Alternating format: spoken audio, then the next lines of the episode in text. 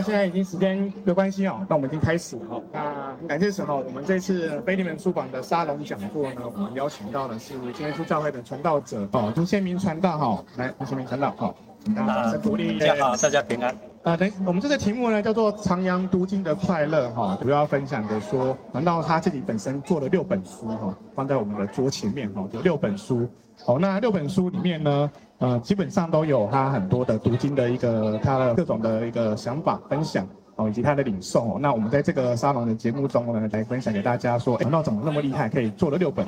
哦，那这个六本书是怎么形成的？怎么变成出来，可以把它变成这么多的文字内容，能够有那么多的感动？哦，我想等一下就来交交给我们林先生传道来为大家分享这个题目哦。来，以下时间交给传道。非常感谢神，给我有这么一个美好的机会啊，在这个地方跟大家见见面，也来聊一聊哈。我们这个区块呢，是基督教出版的一个联展。所以这里面有很啊丰富的一些圣经里面的相关的资料。那今天呢，我们看到很多来阅读、来购书的人啊，来来往往。我想就是要从书本当中呢，得到一些从神而来属灵的一些智慧。那我想呢，在这个短暂的时间呢，来跟我们大家来分享，也来介绍啊，我个人啊在读经过程当中的一种感动跟心得。我也透过在文字上的一些耕耘，把它写了下来。帮忙我们台湾总会以及我们腓利门书房哦，就把这个书呢，把它印出来啊，供我们大家在整个属灵的资产当中有更深入的来做一些了解。那我先坐下来跟大家聊聊啊，在保罗所写的书信当中呢，他非常重视得救之道，也就是圣经里面相关的一些内容，无论是我们得救的道理，或是我们的灵修的道理，在保罗书信里面写的非常多。其中呢，保罗曾经跟他的一个学生叫做提摩太，他特别的谈到一个非常重要的，就是圣经跟我们人之间非常重要的关系。在提摩太后书里面，他就告诉我们，他说呢，这位保罗啊，从小就明白了圣经，不简单的一个孩提的时期，渐渐的啊。在整个年纪中或者信仰中来做接触的时候，他一开始就与神的话成为他信仰或生活当中很重要一个啊方向。也因为这样，他从小的明白了圣经。那更重要的，这本圣经它不是只有谈到犹太人的历史，或是犹太人有关于弥赛亚的这样的一个盼望。圣经呢，它事实上是为我们所有人类在整个救恩当中所预备的。所以旧约圣经。他为了救恩，作为一个非常美好的一个预备工程。那么主耶稣来到了世界，就根据这个圣经里面所预言的、预表的，一一来应验。尤其耶稣从死而复活的这个过程当中，看见我们耶稣的确是从天上而来的。我们在圣经当中经常会有一句话叫做“道成若身”，所以我们的神成了肉身，他的名字叫做耶稣，要救赎我们离开这样的一个罪恶。所以他从死而复活，这个活呢，他已经战胜了死亡，也战胜了魔鬼。而透过这个活呢，活在我们每一个人在生命当中，从今生以至来世。那么更重要的，在这个活的过程当中呢，主耶稣按照他的啊所承诺的，在约翰福音里面特别讲到，这叫保惠师。所以透过保惠师这样的一个承诺，在耶稣复活。跟门徒相处了相处了四十天，第四四十天的时候呢，耶稣就复活升天了。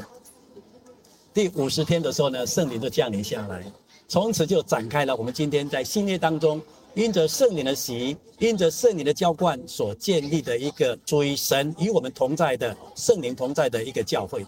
所以感谢神。所以呢，那个时候呢，提摩太呢，因他小时候就明白了这位圣经。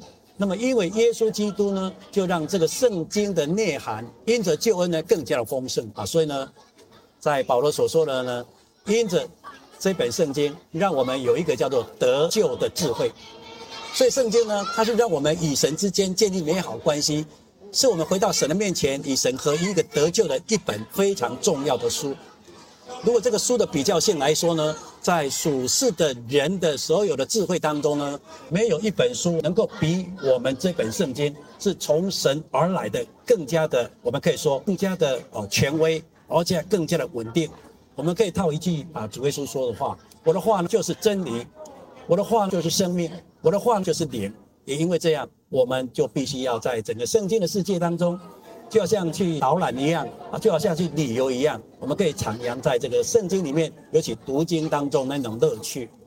那个人呢，就是因为这样呢，对这个圣经呢，就有产生比较喜欢或比较愿意去查考的一个空间。那圣经呢，除了让我们有得救智慧之外呢，圣经里面保罗又告诉我们，圣经它是神所默示的。在整个教训也好，督责也好啊，使人学义也好，或是来行各样的善事也好，这本圣经是一个属神的人必备的，因为你能够明白圣经，就能够体会神的心意，你的人生的价值观就能够建立在神的基础当中，那么你的判断也好，或你的决定也好，就会走在主的这个道路当中。所以在保罗所写信的啊提摩太后书当中，所给予我们对读经。一个非常重要的一个指导跟恩典。那我个人呢是真耶稣教会的传道。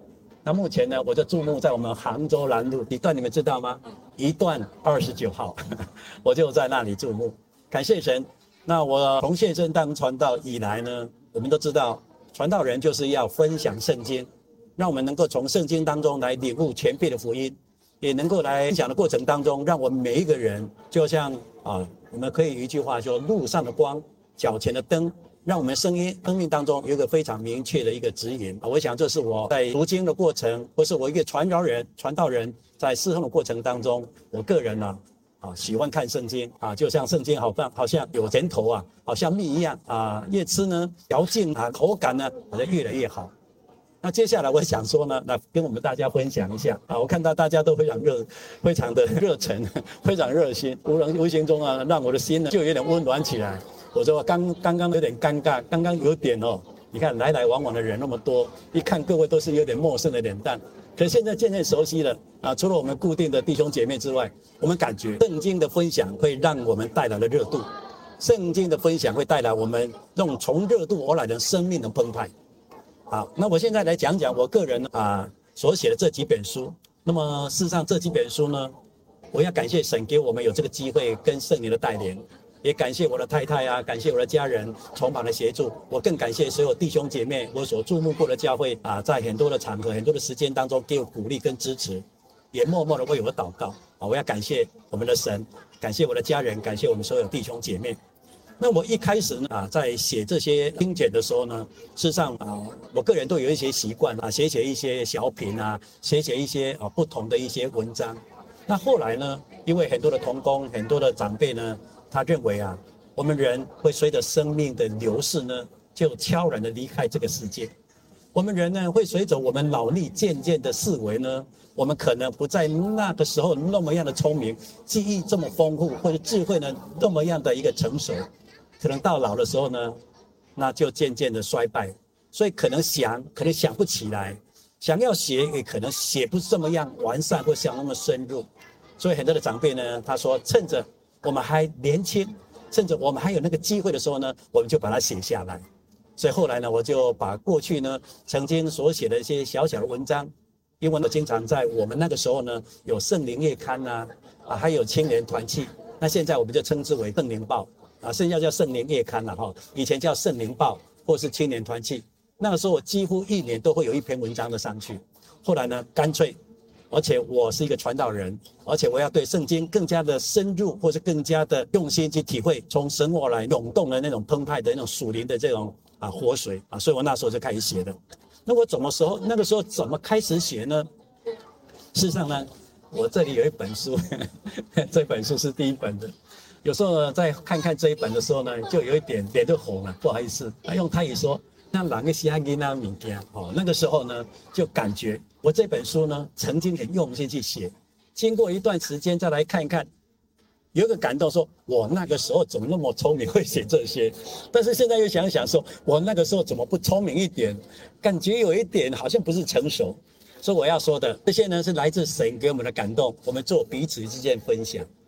我在写约翰福音的时候呢，是因为我家里面的人的信仰。让我有个很大的一个动机，我一定要从这个约翰福音里面写起来的。我是从小信主的，我从小就信主。那我从小信主当中呢，当然很清楚，是因为我爸爸先信主，所以我就从小信主。可是我爸爸那个年代来信耶稣呢，是不容易的。我爸爸他已经蒙主召回了哈。他已经安息了。他是民国十七年赐的，在那个年代的人，以各位年轻人来讲，你要救阿公爷爷这样的一个年纪，那个世代里面，并不像我们现在那么样的进步，而且在整个医疗的发展过程当中，不是这么样的成熟。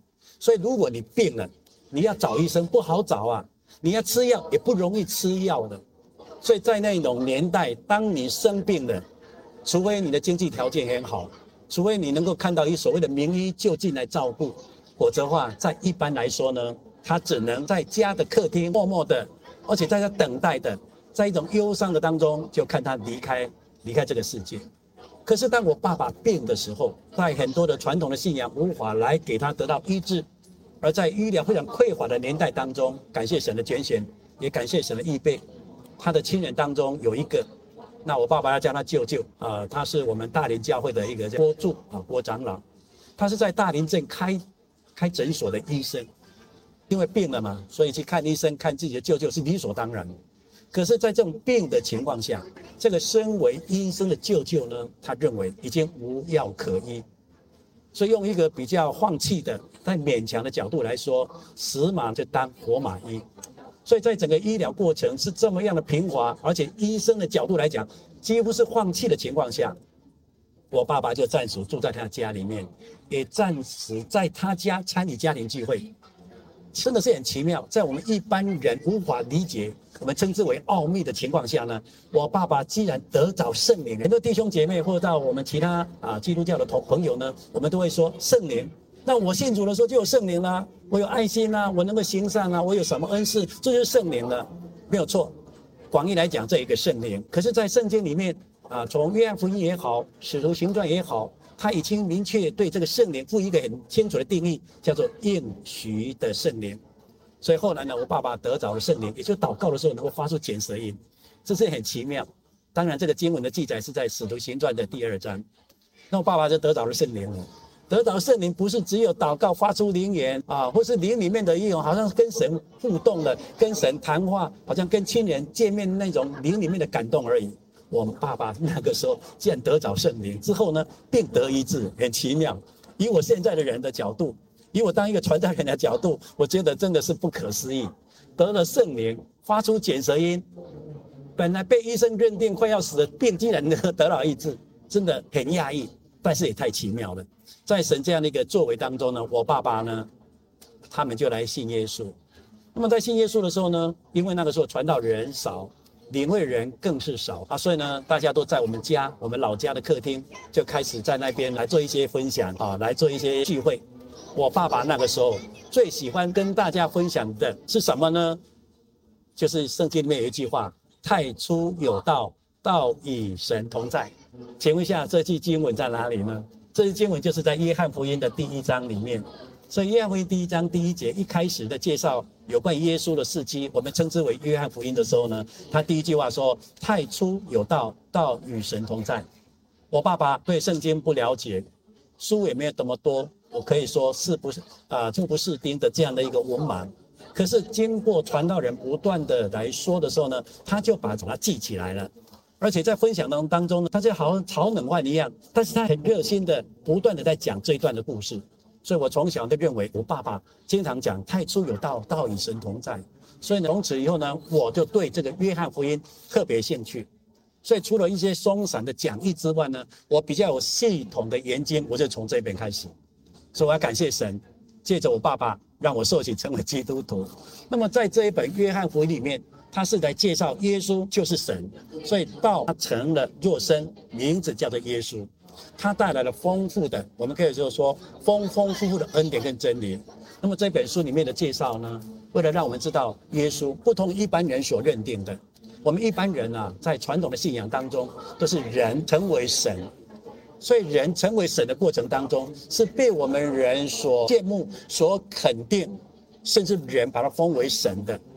可是圣经里面这位神并不是这样的，他是神，是这位创造天地万物的这位真神，他成为人的样子，所以我们在称之为正莲怀孕在玛利亚这个童女的身上生下来的，所以他没有我们人离开伊甸园之后对，所以耶稣无原罪啊，所以耶稣是人，但是他没有犯罪，更重要的，耶稣又是神，所以他才有能力来行神迹呀。他的讲道才能够扎我们的心呢。所以路加福音啊，约翰福音来介绍有关于耶稣就是神的时候呢，他就从几个面向来介绍，有七个很大很重要的神迹，有七个很重要的讲论。那么这七个神迹或七个讲论到底是什么呢？抱歉，我就不说了，你们在看这本书就知道，可以吗？这是我所看的第一本书，也是我所写的这一个约翰福音。所以我觉得我们在座各位哈，如果你愿意的话，这本书值得你翻了来看一看，不错。我们认识天上这位真神，成为肉身来到世上，为我们被钉在十字架上。而且他死而复活，降下圣灵来证明他在天上为我们预备家乡，而且赐下圣灵让我们与他同在。将来我们凭着这个圣灵，我们也凭着这个圣灵有圣灵的果子，我们能够坦然的用一个新造的人，用一个新人的形象，也就是神的形象，来到神的面前。所以这本书值得我们来看一看啊。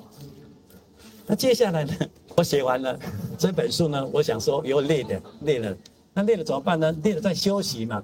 可是又要领会，那领会呢，总是要准备嘛。那既然准备，那我要准备再更深入一点。那时候呢，我就来写第二本书。第二本书就写这一本书。这本书呢，我们把它称之为《列王纪与历代志的重难》。这时候呢，我们会感觉这个词或听觉的范围呢，在这个旧约圣经里面。旧约圣经，可旧约圣经，如果我们用基督教的这个版本来讲，我们旧约总共有三十七卷。那么从三十七卷，我们从这个创世纪一直到最后的马拉基书，我们所讲的、所论述的，出了一个所谓的上古世代之后呢，就是一个族长时期。那么紧接下来就要开始讲的以色列民族，乃至于大卫所建立的联合的以色列王国，或是灭国之呃分裂之后的犹大国。乃至以后犹大国又被当当时的巴比伦所灭之后，变成犹大省。几经波折呢，经过了四百多年以后呢，到了罗马时期，耶稣的降生，好像呢都在讲旧约的部分。可是呢，这个旧约的这些经卷呢，真的很重要。它不是只有先知的勉励或先知的责备，那更不是用历史性的人物啊、故事的一些啊一些记载而已。那时候我在想说，圣经呢，既然是为救恩而写的，圣经的救恩也为耶稣而预备的。犹太人、希伯来人的历史来讲很重要，所以那时候呢，我就要想说，往经历代值得我来看一看。所以呢，我就很用心的来看。那我跟我大家简单的介绍一下这本书，它有什么不一不一样呢？这个在圣经的编辑当中呢，很重要的。我们看的列王，列王，列王是以王为对象。以王这个人的好与坏来作为书写的重点，而是那个时候的一个先知叫做耶利米所写的。所以作为耶利米那个时候，是犹大国还没灭亡的时候，他来做一个历史上的回顾。所以回顾过程当中，有一点叫恨铁不成钢来责备他们。所以他本着这样恨铁不成钢的责备的口吻呢，来写下了从大卫的晚年，也就是所罗门开始。一直到这国家的灭亡，这是一个叫列王纪啊，所以后来我们就把它分成为列王的上下了哈。可是不一样的地方是什么呢？后来呢，有一个人叫做以斯拉，那么这个以斯拉呢是被掳掳啊，就国灭了，人就被抓走了，所以抓走呢，我们就称为被掳。按照当时耶利米的预言说，被掳七十年要回来，果然呢，七十年回来了。所以在主前呢，大概五百三十八年的时候，他们就回来了。所以回来的时候呢，有一个非常重要的一个祭司，而且是个文士，他叫做以斯拉。所以以斯呢回顾整体的国族，也就是大卫的王朝，也从他王朝追溯到整个圣经的历史，更追溯到整个圣经的救恩。所以呢，列王历代志啊，各位啊，如果我们从圣经的历代志打开来话，历代志的第一章的第一节。它所记载的一个家谱，也就是人类的一个源头，或是一个世世代代家族这样的传承呢，它居然是讲到亚当啊。所以这时候呢，整个圣经的历史，它是从亚当一直到这犹大国的灭亡，这里面有很多从神而来在救恩当中的应许跟立约。好比说，人跟亚伯拉罕说，伯拉罕的这个词呢，我们大家也稍微留意一下，本来叫做亚伯兰，但是后来叫做亚伯拉罕。这是亚伯兰，也就是亚伯拉罕九十九岁的时候，神就跟他显现，跟他讲说：“你名名字不要叫亚伯兰，要叫做亚伯拉罕。”那么这亚伯拉罕是什么意思？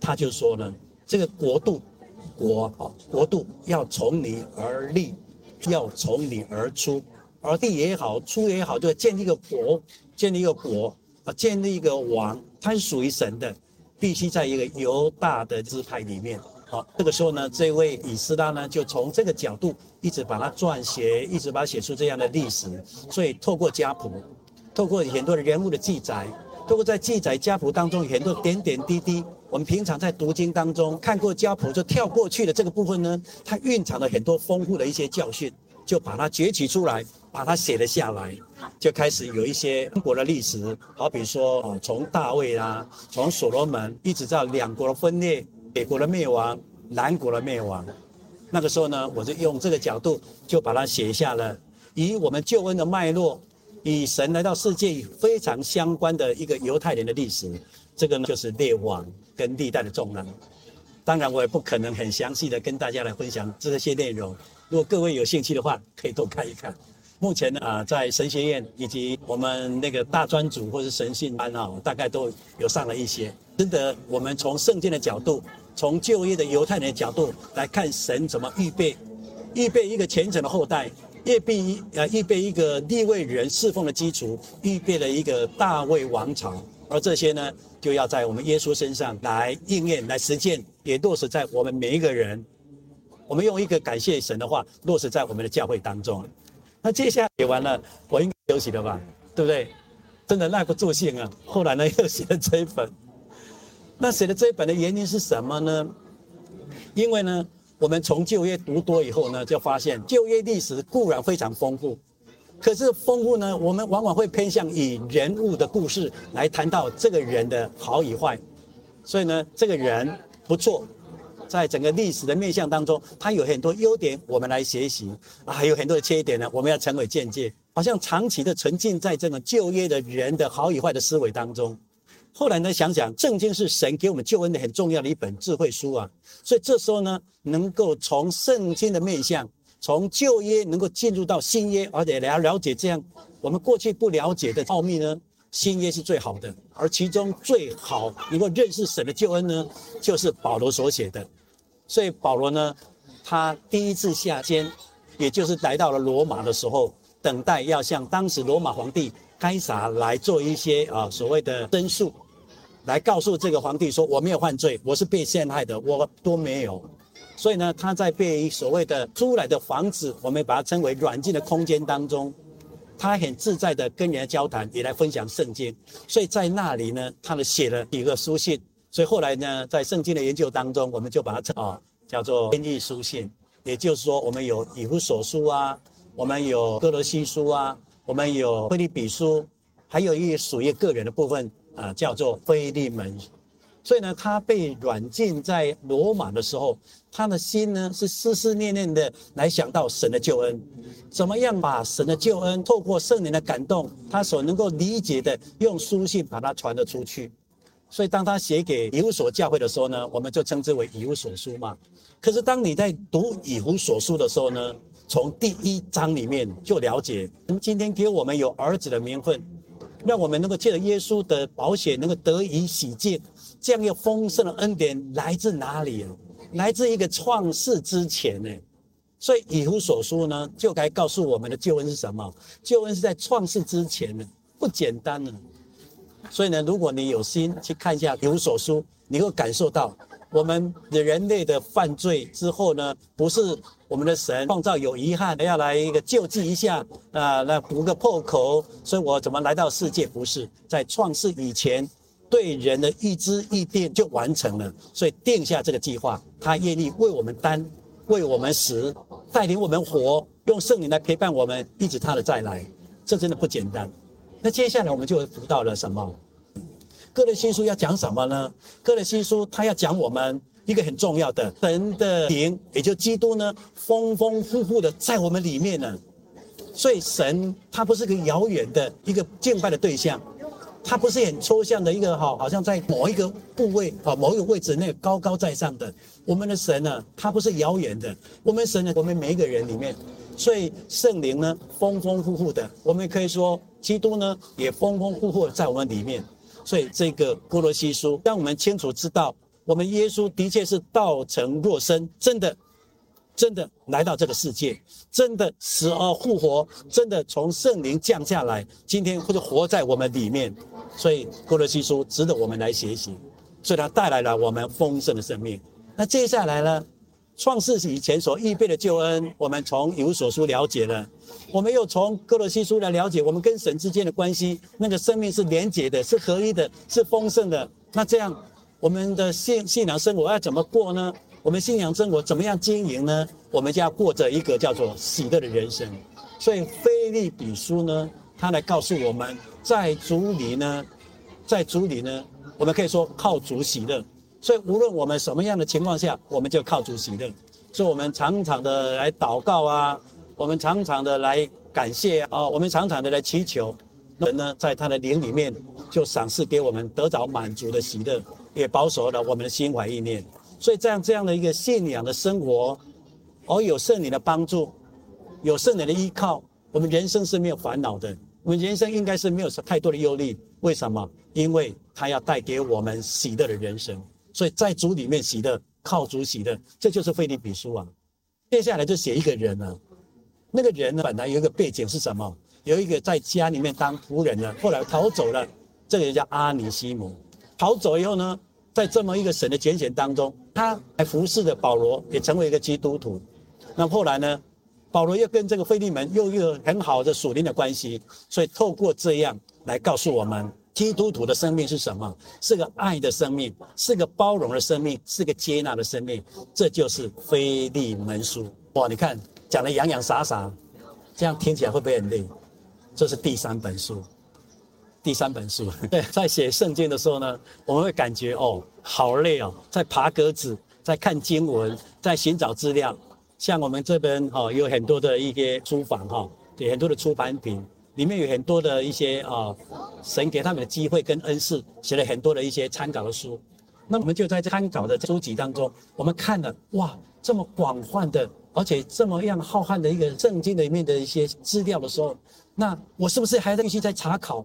因为好像越越吃呢，口味呢越来越符合我的味道，所以后来呢，小弟就开始写什么呢？写了这本书，这本书叫做《路加福音》。那《路加福音》呢，它跟这个《约翰福音》呢，基本上都是在写耶稣，但是对象的内涵不一样。它是写耶稣是什么？耶稣是一个人，那么这个人怎么样来到世界？所以呢，在圣经里面有一些专有名词。如果以第三者人对耶稣的称呼的时候呢，都会说神的儿子。可是耶稣呢，对自己称呼呢，他不会说神的儿子，他会说什么人子，很奇妙。那为什么耶稣称自己为人子，不称为神的儿子呢？因为我本来就是神嘛。可是我来的目的是用人的形象，用人的样式。来替我们来担十架的救恩呢，所以路加福音，路加呢，他是一个医生，会很维系的，但是很敏锐的主灵的眼光来查考来探究，所以在路加福音的第一章开始，他就知道这样的耶稣的相关的一个事迹，他纯粹从一个人的角度来看耶稣成为人来世界传福音的一个历程。所以这个点点滴滴的历程当中呢，让我们看到他从一个祭司的家族，从一个施洗约翰的预备，然后看到他怎么样在十二岁的那一年到耶路撒冷，也就逾越节的守节，愿意以父事为念。这时候路加福音就值得我们来品味啊。所以我就把它写这个人子耶稣呢，他来寻找我们，来拯救我们。哎，路加福音的确不错。如果各位有兴趣的话，路加福音也可以看一看的。如果你路加福音看了。这时候来回又看了，这不一样。为什么？你会看到我们有一位神，他成为人，记得没有犯罪的人，不是那个违背神的诫命，吃了分别善恶果的那个亚当。亚当被逐之后呢，呢，他已经失落了神的形形象，他已经有恶，他也得罪了神，所以我们称为是一个旧人。耶稣不是那样的，耶稣是神但是他成为无罪的人来救赎我们。所以从约翰跟路加福音，从这两个经节，你可以看到，我们耶稣的确是爱我们、拯救我们的。所以我就用这样的一个心情，就一一的把它写了下来。我这样说，你们有没有有没有很感动？我们神爱我们，从人类的历史当中，他首先介入到整个希伯来人的历史、以色列的历史、犹太人的历史，今天来到这个世界。道成肉身，用人的形象，路加福音里面的一种啊事迹来见证我们，他怎么样为我们定十字架。那写完以后呢，又不够瘾了，为什么呢？因为路加福音呢，只是耶稣事迹的上半段而已啊，他还有下半段。下半段在哪里呢？下半段这这本书叫做《使徒行传》，《使徒行传》真的很重要。如果你细啊，就看非常有名的一部。一部戏的话，你看了上半场，你不看那下半场，你就有点遗憾。所以，当你又看了《使徒行传》的时候呢，你就能够用神感动陆家的视野，用一个曾经参与者的角度，把有关于那个时候五旬节圣灵降临之后的教会，如果在圣灵的带领当中，把福音从耶路撒冷传到地极，而那个时候的地极在哪里？我们可以说，那个时候就是已经来到保罗被关的那个罗马了。所以呢，《使徒行传》呢，可以让我们今天的教会在整个教义的发展也好，或是整个教会的一个啊建立也好，乃至我们见到的策略、见到方法呢，这本路加福啊，这本《使徒行传》值得我们来参考。所以，《使徒行传》呢，它是教会的建立跟传扬，尤其里面一个很重要的，也就是说，教会的建立。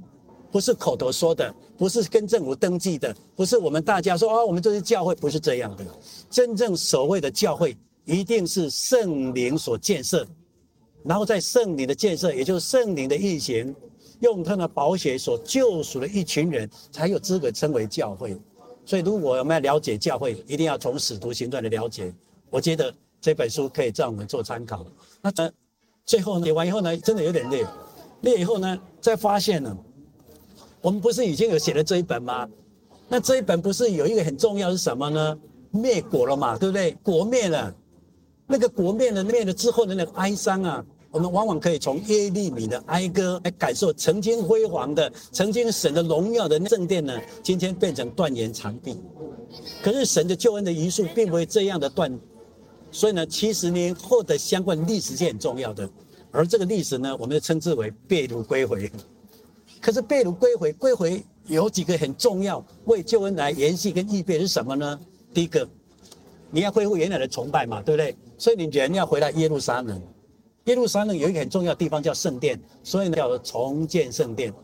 圣殿完以后呢，你总是要有一个里外之间的一个分别。用消极来讲，就是什么？安全嘛。用积极面来讲，我们才能够巩固信仰嘛。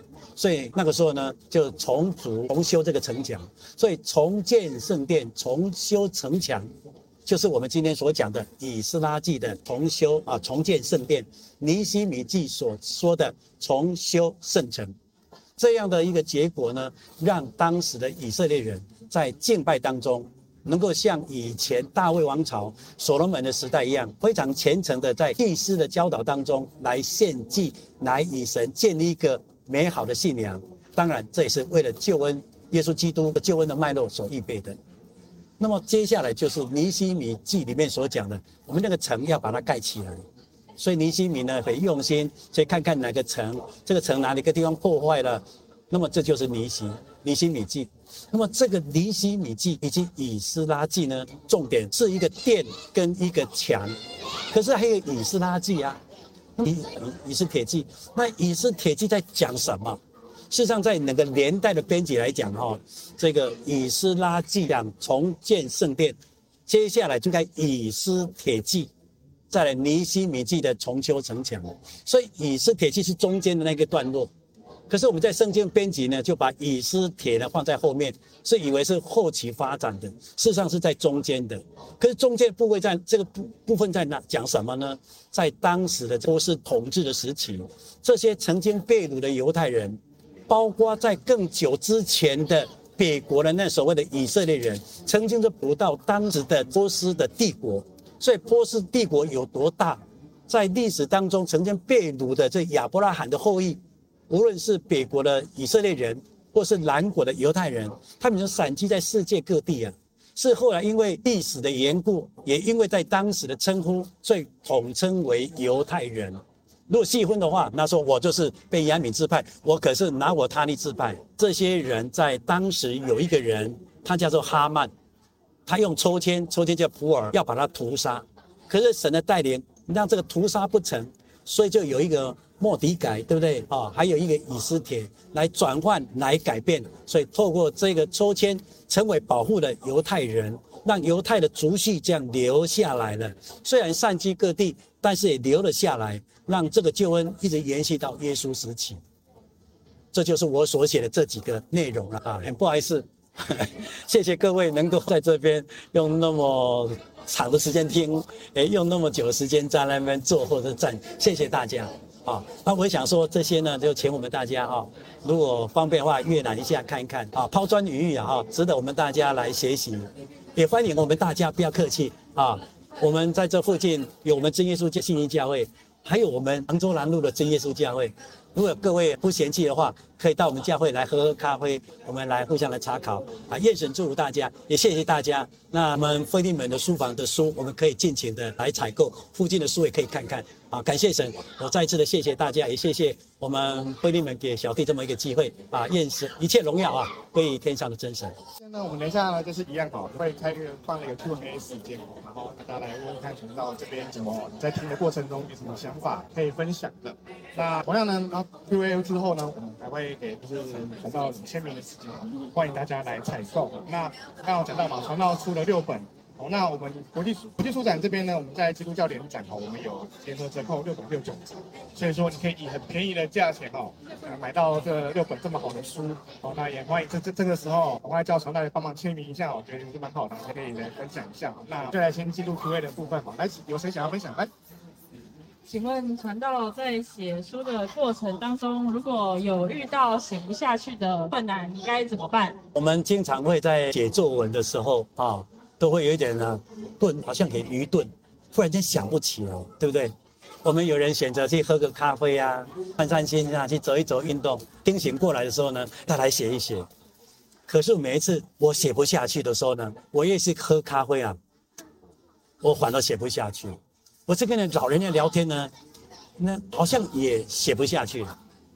我往往是什么时候写得下去？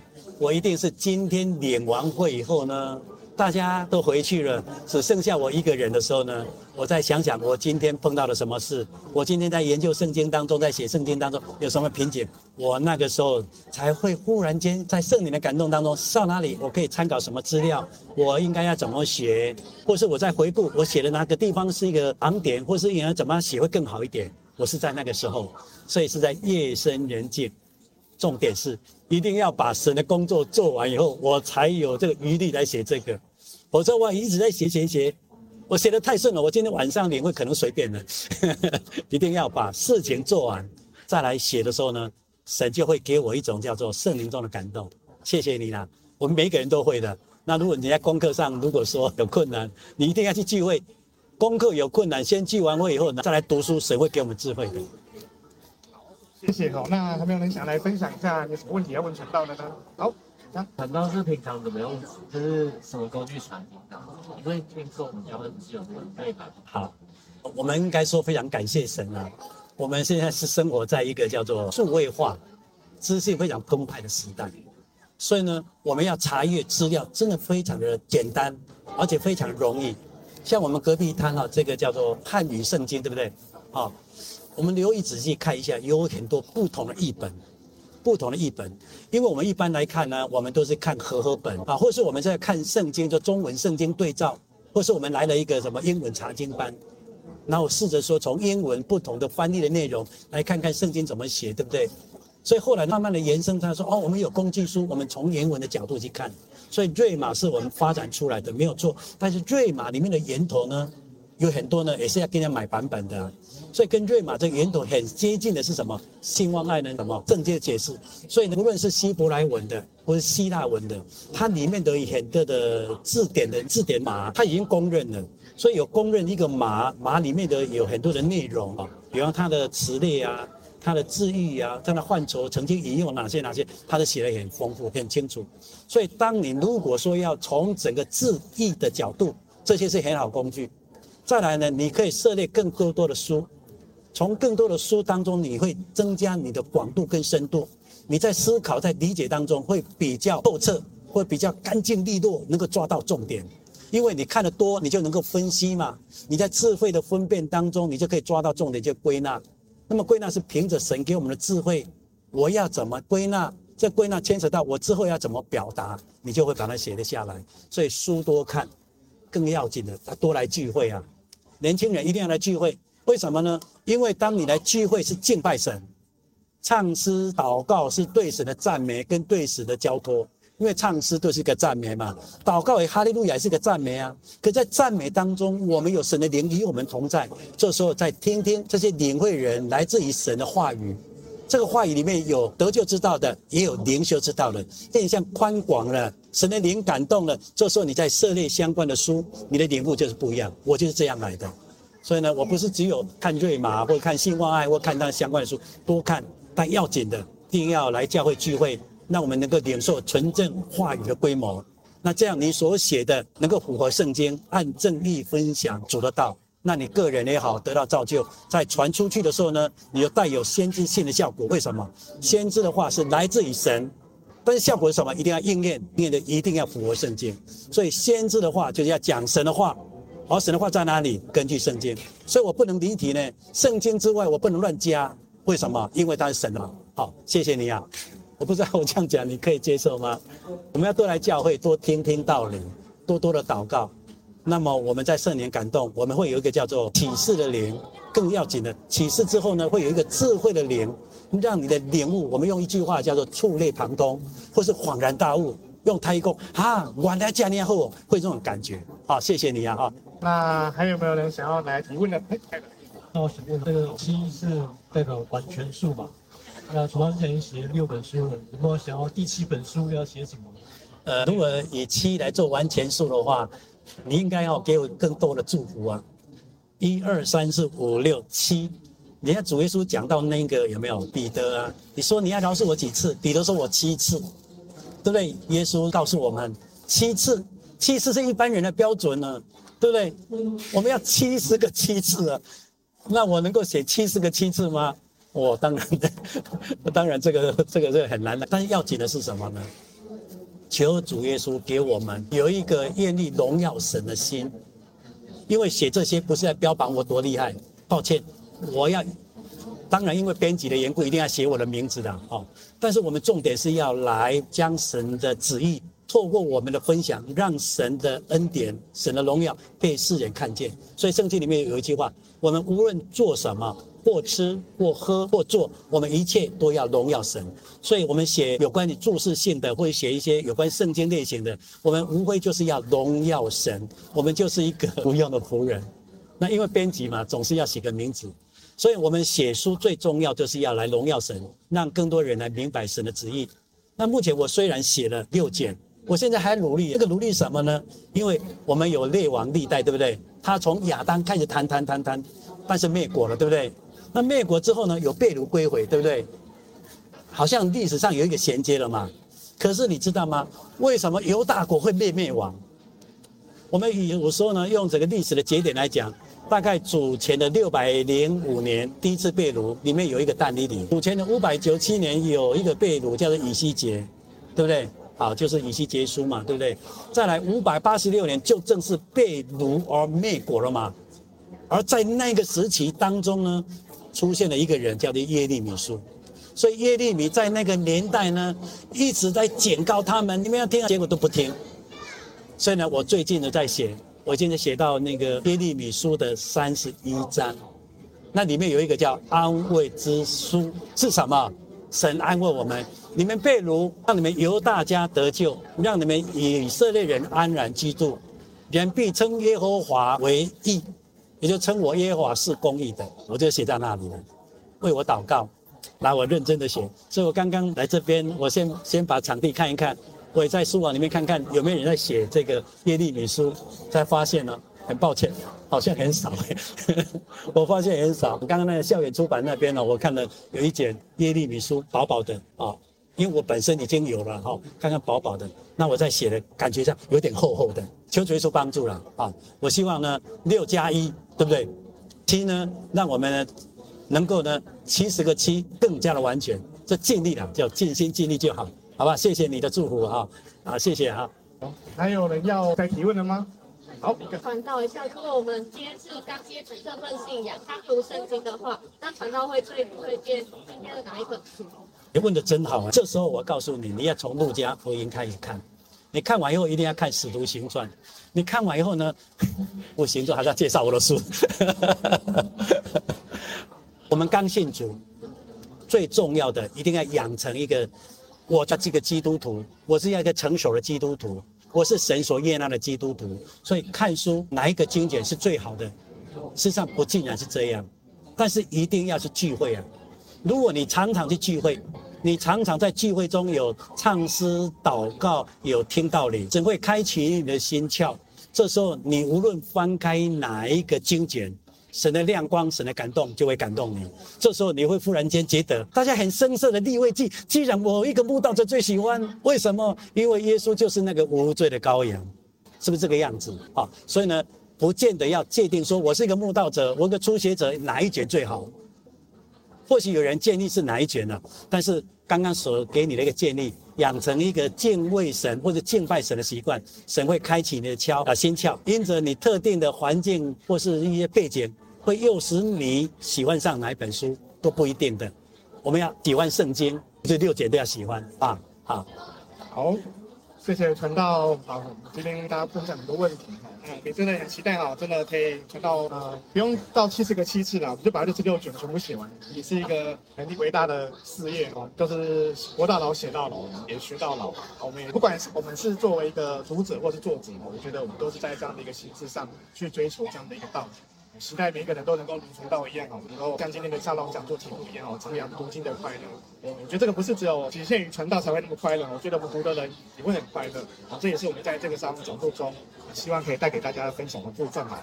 那我们在接下来的时间哈，我们今天的沙龙讲座时间就到这边了。我们接着接着会来进行我们签书活动啊，也欢迎大家。现场可以先来取书，因为刚刚有去拜托传道来的时候，就先签了几本哦，所以你不用担心说哦，我等下排队，因为我我已经有先签好的书籍，所以你可以直接先取，你觉得哪本不错啊？除非你如果还想要再次传道帮你加几句话勉励一下，那也欢迎等下一起也留下来哦，给传道签名哦。那呃签签完名可以再去结账没关系，因为我们有六本六九折的，所以不用。只买一一本或两本哦，欢迎大家买越多越好，就像七十个七次，我们也可以买书上哦，就可以多而又多哈，对大家在国际书展中给彼此的一个期待哈。那我们今天的分享就到这边好了，谢谢大家。好，谢谢大家，多多的来真耶稣教会台北教会，多多来敬拜神领受救恩，谢谢大家，谢谢谢谢。谢谢